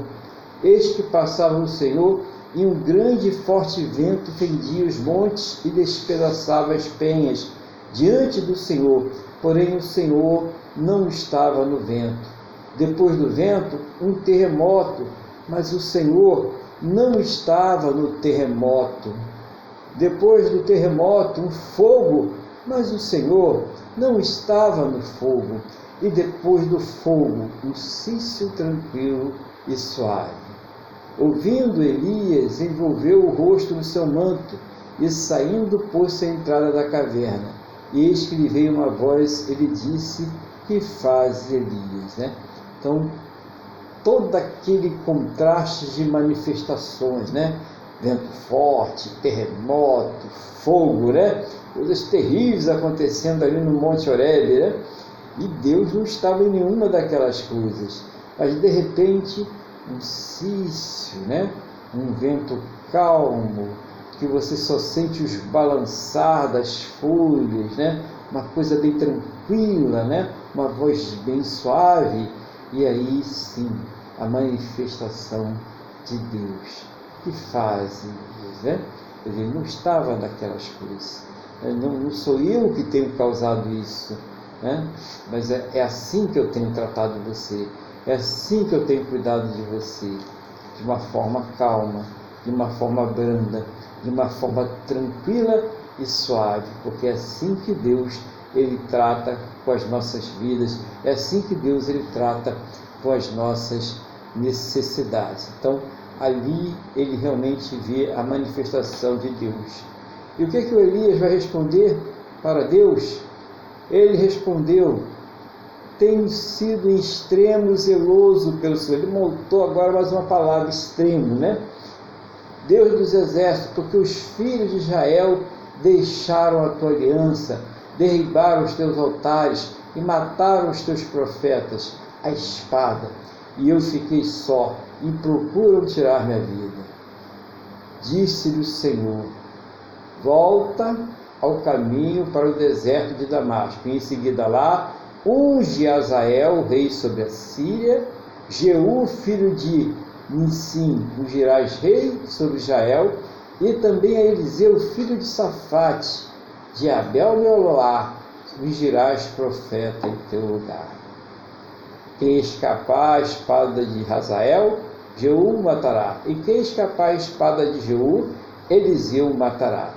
Também conservei em Israel sete mil, todos os joelhos que não se dobraram a Baal e toda a boca que não o beijou. Né? Olha que coisa maravilhosa nessa palavra. Irmãos. Olha como Deus ele, ele vai falar com Elias. Né? Primeiro ele dizendo, Elias ainda não acabou. Tem coisas importantes, né? porque ao, ao ungir Razael, Razael iria exercer o juízo sobre o rei Acabe, né? sobre a, a, a Jezabel, porque ele iria derrotar, ele iria, enfim, matar aquele, naquela batalha aonde o Acabe ele tenta armar uma astúcia, colocando ali a roupa de rei no Josafá, que era um rei temente a Deus, e se disfarçando como uma pessoa comum, né? e um dos soldados lá do Razael atira uma flecha a ermo e quem é que é acertado? Justamente aquele que estava tentando se esconder, que era o rei Acabe. Então, quem é que ungiu o Razael? Quem ungiu o Razael foi o profeta Elias. Também Jeú, Jeú foi ungido rei, e foi Jeú que chegou lá e destronou a Jezabel, que ela ficou no lugar do Acabe, e ele manda lá com que os eunucos de Jezabel lancem ela lá de cima e ali a, a Jezabel ela acaba pelas mãos desse rei que foi ungido pelo Elias também. E também o seu sucessor, o profeta Eliseu, que recebeu porção dobrada. Ele disse: se quando ele fosse arrebatado por Deus, né? A gente vai ver essa história também interessante. Se ele, quando ele fosse arrebatado por Deus, se ele visse, ele queria porção dobrada do poder de Elias. E na verdade ele viu e recebeu porção dobrada desse poder e teve grande influência também ali no reinado de Israel, né? no reinado de, Judá, ele foi ali um profeta grande, né, de muito poder, que foi ungido ali também pelo profeta Elias. E agora, para finalizar, né, aí com certeza a, depressão do Elias já tinha ido para o espaço, né? Ah, Deus colocou atividade, Deus deu alimento, Deus falou com ele, Deus repreendeu ele, né? sete mil joelhos que não se dobraram, né? mostrou para ele que ele estava errado, e muitas vezes ele tem a visão errada, olha, eu estou sozinho nessa luta, sou eu, né? Estou pagando o preço para todo mundo, é eu, eu, eu, eu, eu, não é nada disso, né? Deus, ele, ele, Deus tem pessoas trabalhando em favor da sua obra e muitas pessoas nós precisamos entender uma coisa: Deus não precisa de ninguém, nós é que precisamos dele, nós é que precisamos dele. Então, se a pessoa não fizer, Deus levanta outro, não tem problema, ele levanta outro. Se a pessoa virar as costas para Deus diz: Não vou fazer mais, não, quero ver como é que Deus vai se virar, quero ver como você vai se virar sem Deus, porque Deus vai levantar outro e outro vai fazer.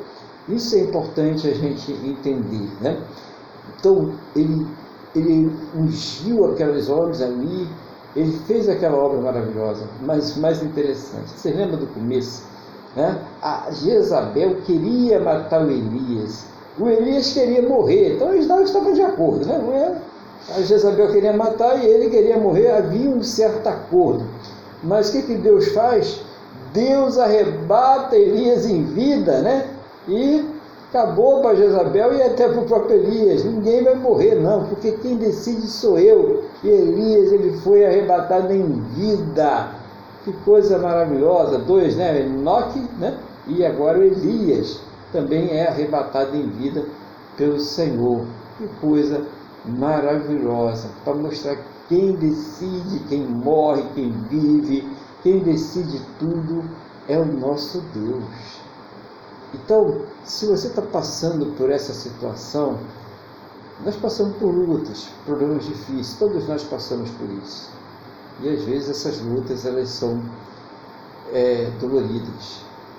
Às vezes vem uma sensação de impotência, né, de tristeza, de que está né, nadando ali é, num lugar que não vai te levar destino algum está secando gelo, né? Não tem como sair dessa situação. Mas acalma. Vamos ligar, como diz no futebol, coloca a bolinha no chão, para para pensar. Não dá para superar agora? Então para. Descansa. Relaxa, se alimenta.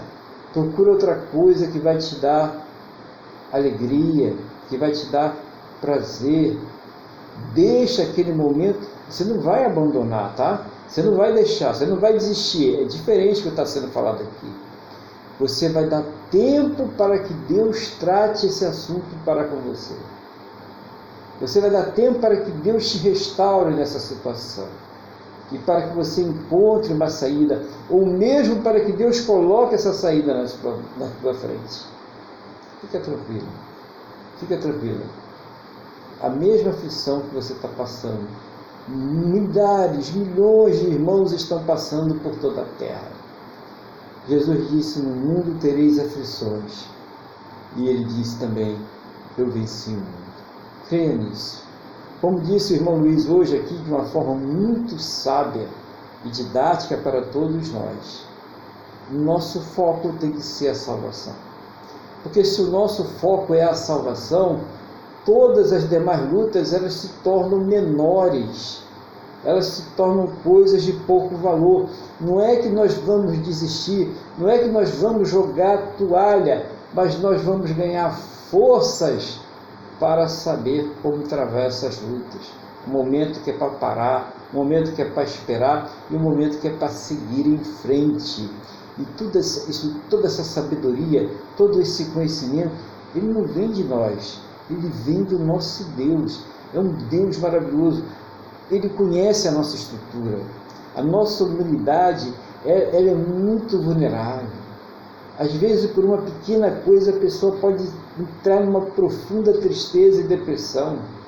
E é nesse momento que você tem que abrir o coração e se rasgar diante de Deus e dizer: Eu não posso ser assim, eu não aceito isso na minha vida, eu quero mudar, porque o Senhor é meu Deus. Eu não posso aceitar essa situação de eu estar aqui vivendo dessa forma por causa desse problema. Não é que você não aceite o problema, você não aceita a forma como você está encarando essa situação, a forma como você está encarando este problema que está detonando o seu físico, o seu mental e o seu espiritual. É isso que nós precisamos. A questão não é o problema em si, a questão é a forma como esse problema está sendo encarado. A forma, a proporção, a dimensão que nós damos a este problema. Quando existem outras soluções, existe um outro tempo para essas soluções, Existem várias variáveis que devem ser levadas em consideração, mas muitas vezes vem aquele sufoco sobre a mente da pessoa, vem aquele apagão, vem aquela opressão para levar a pessoa ao desespero, opressão, você fala, opa, já conheço com esse caminho, é joelho agora, é oração, é buscar outras coisas agora. Não posso resolver isso, vou buscar resolver as coisas que eu posso resolver. Eu não posso ficar preso nesse negócio porque tem outras coisas. Aliás, essa é outra sabotagem, é te prender numa coisa que você não pode resolver para que você também não resolva as outras e o desespero aumenta mais. Espera aí, deixa de lado essa que eu não posso resolver agora e eu vou procurar resolver as outras. Busque a sabedoria em Deus que Ele vai te dar em nome do Senhor Jesus. Eu espero, eu creio que essa palavra tenha tocado no seu coração, ela tenha te dado direção aí, que Deus te abençoe. E se você está passando por esse processo de sofrimento, de depressão, de opressão, que Deus te liberte dessa situação, que Deus ele dê a cura, que Ele ministre a saúde na sua vida, no nome do Senhor Jesus. E eu vou passar agora a palavra ao nosso irmão Luiz, para que ele venha aí acrescentar aquilo, aquilo que Deus estiver colocando no seu coração, em nome do Senhor Jesus. Amém, pastor senhor está me ouvindo? Estou ouvindo. Vamos lá, pastor. É, o senhor hoje falou muita coisa, não deu para pegar tudo, então eu vou fazer, vou apenas ressaltar, reforçar três itens só. O senhor falou muita coisa aí. Bom, para mim, eu estou claro o seguinte. Eu escrevi aqui, a situação de Elias, como um todo, né, revela nossa fragilidade e a dependência. A vida, nossa vida aqui nessa terra é cheia de altos e baixos. Não tem dias que nós fazemos grandes coisas, alcançamos grandes vitórias, mas tem dias que não, que nós ficamos desanimados, importados, nossos pensamentos não são como deveriam ser, e isso é natural do ser humano, faz parte pecado que entrou em nossos corpos, do pecado que entrou no mundo, no tudo. Então, a única vacina ou a única maneira de nós podermos combater isso é realmente como o senhor falou, já que nós somos dependentes de Deus, nós temos que estar sempre buscando a Deus nas horas mais difíceis, mais desanimadoras, é, porque existe aquela promessa, né, que até no vale da sombra da morte ele vai estar conosco. No pior das nossas dificuldades, quando nós temos as nossas mentes completamente embotadas, ou que nós não achamos saída, Deus não nos abandonou. Deus está conosco.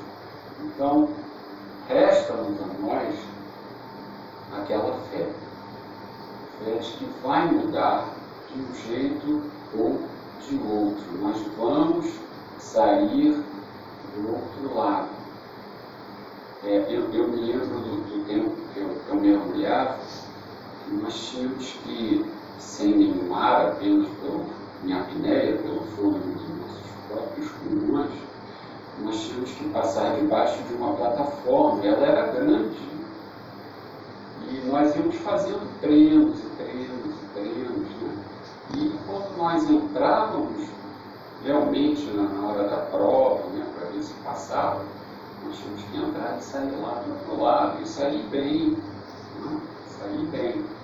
E, então é assim, nós temos que é, estar sempre buscando a Deus, lendo a palavra, lógico, procurando ajuda quando for necessário, conversando com as pessoas, é, com, com nossos irmãos em Cristo.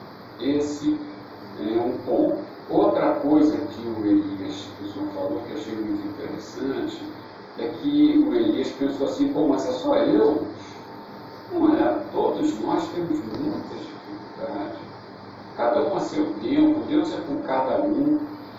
Então não vamos nos fazer vítimas, não também por outro lado, né? não, não somos a última Coca-Cola do deserto, como bem o senhor disse. Tipo assim, pô, mas eu, eu fiz isso, eu fiz aquilo e estou passando por isso. Não adianta. Jesus era filho de Deus e passou pelo que passou, e, e lá está dizendo, ele foi iludido pelo abatedor. Né? Então, na medida do possível, na medida do possível, a gente não pode, né? a mulher de Jó falou assim, amaldiçoa o teu Deus que morre, Jó não fez isso. Né? Jó, pelo contrário, ele manifestou, olha, eu era ignorante, eu não te conhecia, eu te enxergava de forma errada, de forma errada, de forma equivocada. Quem sou eu? Né? E então é, é essa, é essa esse entendimento que Jó teve da vida, das coisas dessa vida, é que nós temos que ter a coragem de alimentar esse entendimento, de enxergar as coisas dessa situação. E eu achei uma coisa que o senhor falou, para encerrar, muito interessante, que o senhor falou assim, que a Jezabel, que morreu de forma horrorosa, né, pastor? Ela é, ela falou que ia matar Elias, e ao contrário, Elias não morreu, ele foi arrebatado. Né? Então isso fala da soberania de Deus. Né? O, mundo, o diabo pode estar rugindo na cara da gente, mas a última palavra é de Deus. Né? Então eu, eu, eu achei muito interessante essa situação eu achei assim, que é uma mensagem poderosa para nós, né? uma mensagem poderosa, né? E nós temos que, nesse momento, realmente, quanto pior está, né? às vezes eu vejo assim, os vidros dos carros, né? Agora que melhora, não é verdade? E isso é uma verdade. Quanto nos hospitais, né, nos CTIs, é assim, né? Quando aí dá chance de fazer alguma coisa, a nós é ministrado remédios, a nós é ministrados novos tratamentos e nós precisamos ministrar a nós mesmos a leitura da palavra de Deus, ou se você não conseguir ler, pelo menos ouvir, conversar com o de Cristo, se alimentar. Deus não desampara ninguém. E eu tenho certeza não é que, é que se diz que é, Deus pode mandar alguém para conversar conosco, você pode procurar o auxílio da medicina e o auxílio, é, e o auxílio espiritual. Você não tem que ser super-homem, não, eu vou superar tudo sozinho, não. Né? Então, pastor, era isso que eu tinha para falar. Deus abençoe o senhor, o seu ministério a sua vida, a sua família, a sua saúde e tudo. E tudo que aprouve a Ele que o Senhor cuidasse. Obrigado, Pai. Amém, glória a Deus. Obrigado aí pelas palavras. Né? E gostaria agora também de dar um aviso para a igreja sobre a, os cultos dos próximos dois domingos, né? Esses cultos, né, por razões aqui é, operacionais aqui na igreja, serão à noite, tá? Só esses dois próximos, dia, dia 3, né? Dia 10 e dia 17, tá? Então será às 18 horas. Os cultos serão às 18 horas, tá bom? Então eu vou mandar o link para 18 horas aí, só para vocês já estarem avisados aí. Tá? O pessoal que está no Instagram também, que está assistindo, que vai assistir, né, no YouTube, o culto vai ser 18 horas no dia 10 e no dia 17. E no dia 24, como já avisamos anteriormente, nós teremos a Santa Ceia do Senhor, aí já no horário da manhã. Tá? Então, são avisos importantes aí que eu tinha trazer à igreja. E eu quero, nesse momento, a gente falou hoje de situações difíceis, falamos de situações de opressão, situação de depressão, de pessoas que estão enfrentando lutas, e lutas que muitas vezes deixam a pessoa bem entristecidas, né? bem abaladas. Né?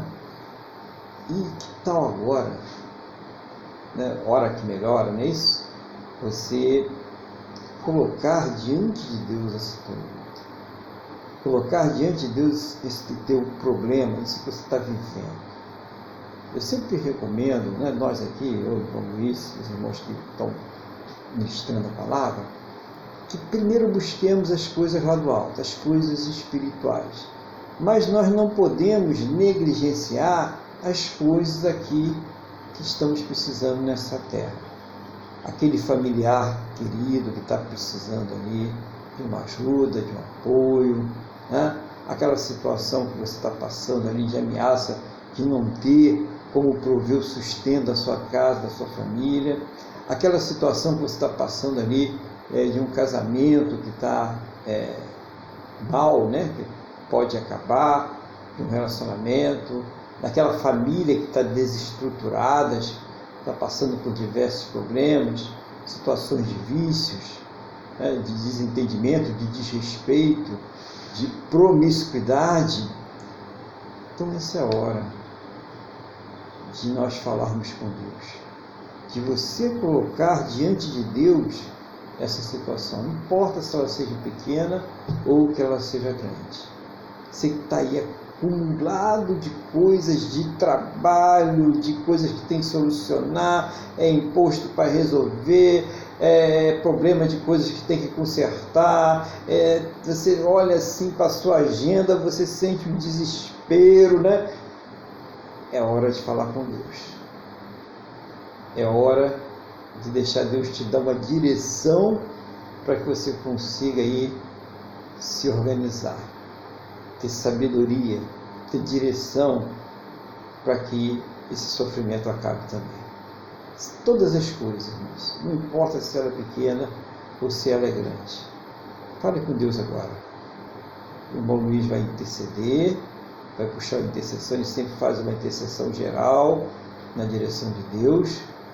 E todos nós também estaremos orando aí, concordando com o irmão Luiz, mas colocando diante de Deus aquilo que você está apresentando agora, aquilo que é o causador da sua dor, o causador do seu problema, o causador da sua tristeza.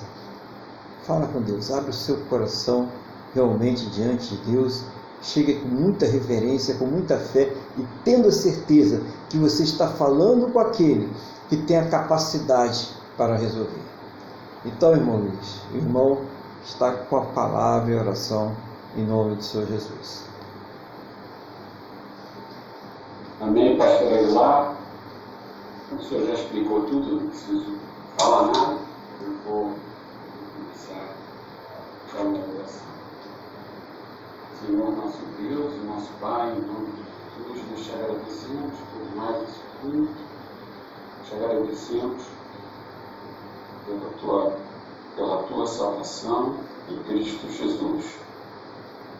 Te agradecemos pela palavra que foi ministrada hoje pelo Teu Espírito Santo. Particularmente eu quero agradecer pela vitória que o pastor Aguilar alcançou Estamos aqui, meu Deus, diante de Ti, felizes, porque fomos expostos à Tua palavra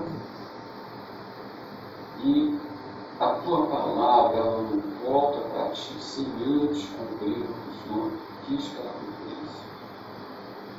Então, Senhor, que, as palavras, que a palavra que foi ministrada aqui hoje, ela venha realmente a surtir efeito em nossos corações. Ela, ela vinha nos propiciar crescimento, restauração, frutos de arrependimento, como está na tua palavra. Em nome de Jesus. E colocamos agora diante de ti todas as nossas dificuldades, todas as nossas necessidades. Inicialmente, basicamente, o ser humano sem saúde, saúde física, sem saúde mental, saúde espiritual, ele não é inteiro. Então eu clamo a Ti por uma bênção, inicialmente por uma bênção de saúde a todos nós que estamos aqui, todos que estão nos acompanhando no, simultâneo e todos que vão nos acompanhar em outras redes sociais. Senhor, em nome de Jesus, atende as nossas necessidades, supre. Eu não sei quais são. Tem muitas pessoas também que têm planos, né, seus projetos para melhorar de vida. Então eu te peço, meu Pai, em nome de Jesus, seja o Senhor atrapalhar. Muitas vezes também nós não compreendemos, ficamos, em muitos casos, até assim surpreendidos, porque há tempos que vem se pedindo e aquela necessidade não é suprida, aquele sonho, ele não vira realidade. Então, em nome de Jesus, seja o Senhor a revelar se o que está impedindo o sonho é um pecado, é uma questão de tempo, ou se aquele sonho é uma questão que o Senhor sabe muito bem que se aquilo se tornar realidade, não vai nos fazer bem. É isso que eu te peço, meu Deus. Conceda-nos saúde, conceda-nos cada vez mais discernimento da palavra aqui ministrada. Em especial agora, quero pedir pelas pessoas que vão divulgar o teu Evangelho, nos hospitais, nos presídios e os missionários que vão a outros países, divulgar, pregar o teu Evangelho, correndo o risco de perder a própria vida. Então, em nome de Jesus, eu peço que o Senhor abençoe abundantemente todas essas pessoas. Por fim, eu quero lhe pedir pelo nosso Brasil, eu quero te pedir, meu Deus e Pai, em nome de Jesus, seja o Senhor a não permitir que o Brasil venha falir economicamente, que o povo não venha falir financeiramente. Senhor, em nome de Jesus, eu te peço que o Senhor impeça o caos político, o caos social, o caos econômico. Seja o Senhor a livrar o Brasil do desemprego, da fome, da miséria, da necessidade. Seja o Senhor a não permitir que o Brasil venha perder a sua soberania não só territorial, mas como também dos seus minerais, das suas riquezas. Seja o Senhor, meu Deus, meu Pai, a proteger o nosso campo, seja o Senhor a fazer a crescer a indústria, seja o Senhor a restaurar o comércio, seja o Senhor a restaurar os serviços. Senhor, mantenha no nosso país a liberdade de expressão e a liberdade de culto não permite, meu Deus, em nome de Jesus, que venhamos a ser escravizados.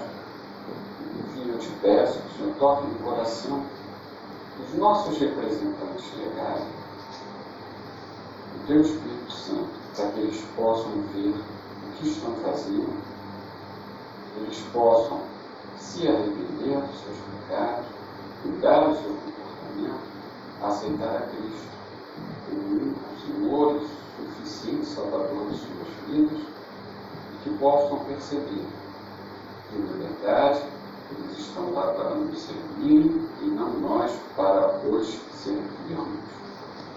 Abençoa a nossa semana, nos dê um bom restante de domingo e que possamos realmente ter uma semana de oração, uma semana espiritual de comunhão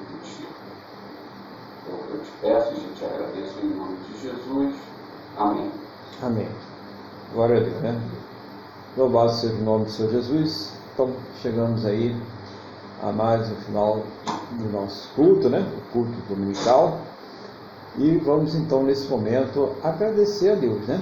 Agradecer a Deus por mais essa oportunidade e pedir a Ele que nos conceda aí uma semana muito abençoada em nome do Senhor Jesus. Então, mais uma vez, feche seus olhos, curva sua cabeça e vamos elevar o pensamento ao trono da graça. Senhor nosso Deus e Pai, muito obrigado por essa oportunidade de estarmos aqui reunidos na Tua presença por tudo aquilo que o Senhor falou aos nossos corações e também por tudo aquilo que o Senhor está respondendo a cada um de nós. Concordo com a oração do nosso irmão Luiz e a oração de todos que colocaram diante de Ti as suas necessidades. Seja o Senhor trazer uma resposta a cada um, segundo a Tua boa, perfeita e agradável vontade, segundo os Teus planos e os Teus projetos sempre perfeitos para a vida de cada um de nós. Conceda, meu Deus, a cada uma destas vidas, suas casas, suas famílias, a todos os seus, uma semana repleta de paz, de alegria, de realizações, que eles possam ser prósperos e bem-sucedidos em todas as suas atividades. Guarda, meu Deus, livra de todos os males, que a bênção do Senhor esteja estendida sobre esta vida, sua casa, sua família, todos os seus, em nome do Senhor Jesus. Que também possam todos estes ter um final, Pai, de domingo muito abençoado na tua presença, de paz, de alegria, de renovo, de restauração. Que o Senhor esteja abençoando a todos, em nome do Senhor Jesus. E que ao término deste culto, o Senhor leve a todos aos seus destinos em segurança, livra de todos os males e que esta bênção seja estendida a todos aqueles que próximo a nós estiverem, no nome do nosso Senhor e Salvador Jesus Cristo. Amém? E graças a Ti, nosso Deus e nosso Pai. Amém? Louvado seja o nome do Senhor Jesus. Vamos receber então a bênção que o amor de Deus, que a paz e a graça do nosso Senhor e Salvador Jesus Cristo e que a comunhão do Espírito Santo de Deus esteja sobre todos. E a igreja diz: Amém. Glórias ao Senhor Jesus. Desejo a você uma semana de muita paz, de muita alegria. Que Deus esteja no controle da sua vida, da sua casa, da sua família, de tudo que aprove Ele colocar nas tuas mãos. Então, tenha uma ótima semana, fique com Deus e a paz do Senhor Jesus.